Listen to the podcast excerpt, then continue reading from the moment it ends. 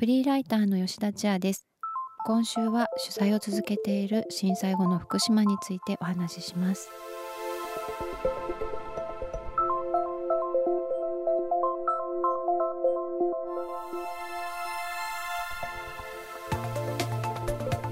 未来授業。今週の講師はフリーライターの吉田千也さん。福島第一原発の事故の後被害者や避難者の取材やサポートを続けてきました。今年出版した著書「古類双葉郡消防士たちの311」は講談社本田康晴ノンフィクション賞を受賞。原発事故当時活動していた地元の消防士125名のうち66名から話を聞き取ったノンフィクションです。吉田さんは今も福島の取材を続けています。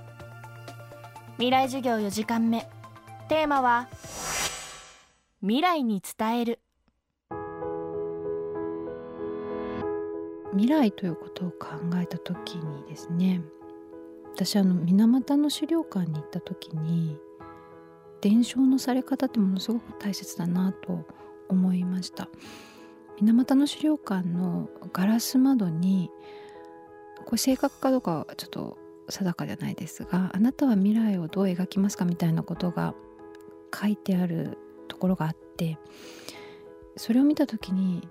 なんでこの経験と教訓がありながら原発事故がもう一度起きてしまったかっていうことをすごく思ったんですね。だから今今度最近ですね伝承館っていうのが原子力災害伝承館っていうのが双葉町にできてるんですけれども何て言うんでしょうねそこにあの展示されている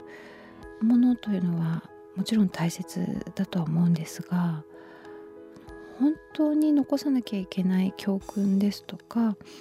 本当に検証されなければならない事故の被害というのは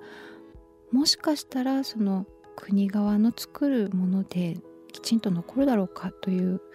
不安と疑問があります。なのであの私自身は一人一人の語りっていうのを大事に伺いたいですしあの聞かせていただけるのであればそれを残したいなっていうそれを未来に伝えたいなと思います。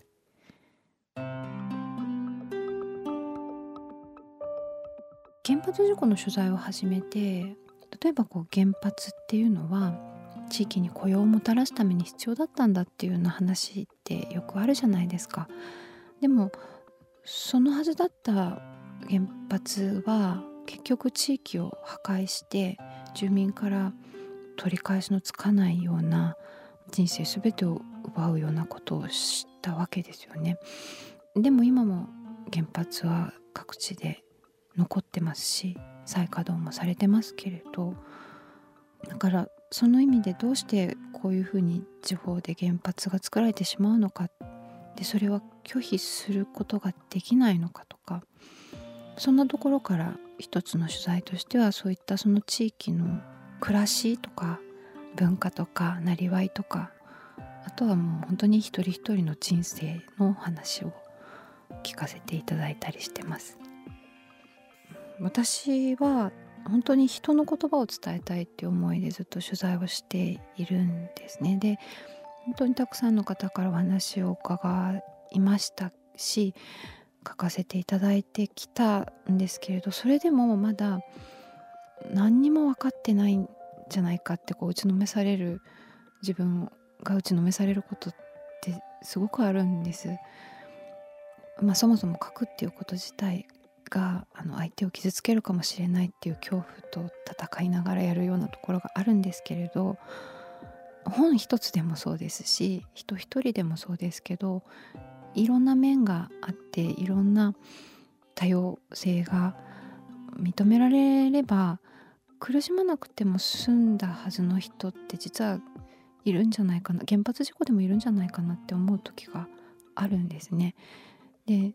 それはもちろんその国の政策として行われていた東京電力の原発事故に直接的な苦しめられ方をした人もいますけれどもその隣同士の分断住民同士の作られた線引きで相手との共感ができなくなってしまう場面っていうのをすごくたくさん見てきてそれが少しでも緩和されていたらもう少し辛くなかった人もいたかもしれないと思うんです。ただそれをあのそれもまたすごく難しくて分断はしちゃいけないよねって簡単に第三者がやることでも全くなくて一番最初にやっぱりやらなきゃいけないなって私がいつも思っていたのは相手の怒りを、まあ、受け止めるというよりはなんかこう相手が理不尽だと思ってる話を聞いたらやっぱり一緒に理不尽だねって思うことがスタートなのかなっていつも思ってるんです。いやそんなことないよ大丈夫だよって、まあ、声かけたくなったりすることもあるかもしれないんですけどそうじゃなくて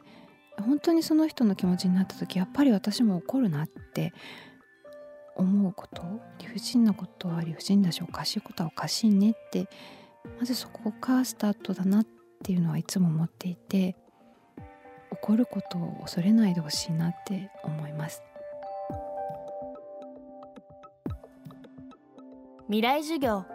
今週の講師はフリーライターの吉田千也さん。今日のテーマは未来に伝えるでした。吉田さんの著書古類。双葉郡消防士たちの311そしてルポ母子避難は岩波書店から。またその後の福島。原発事故後を生きる人々は人文書院から発売中です。未来授業。来週はアリとアリ先生に学ぶ生存戦略。九州大学村上隆弘さんの授業をお届けします。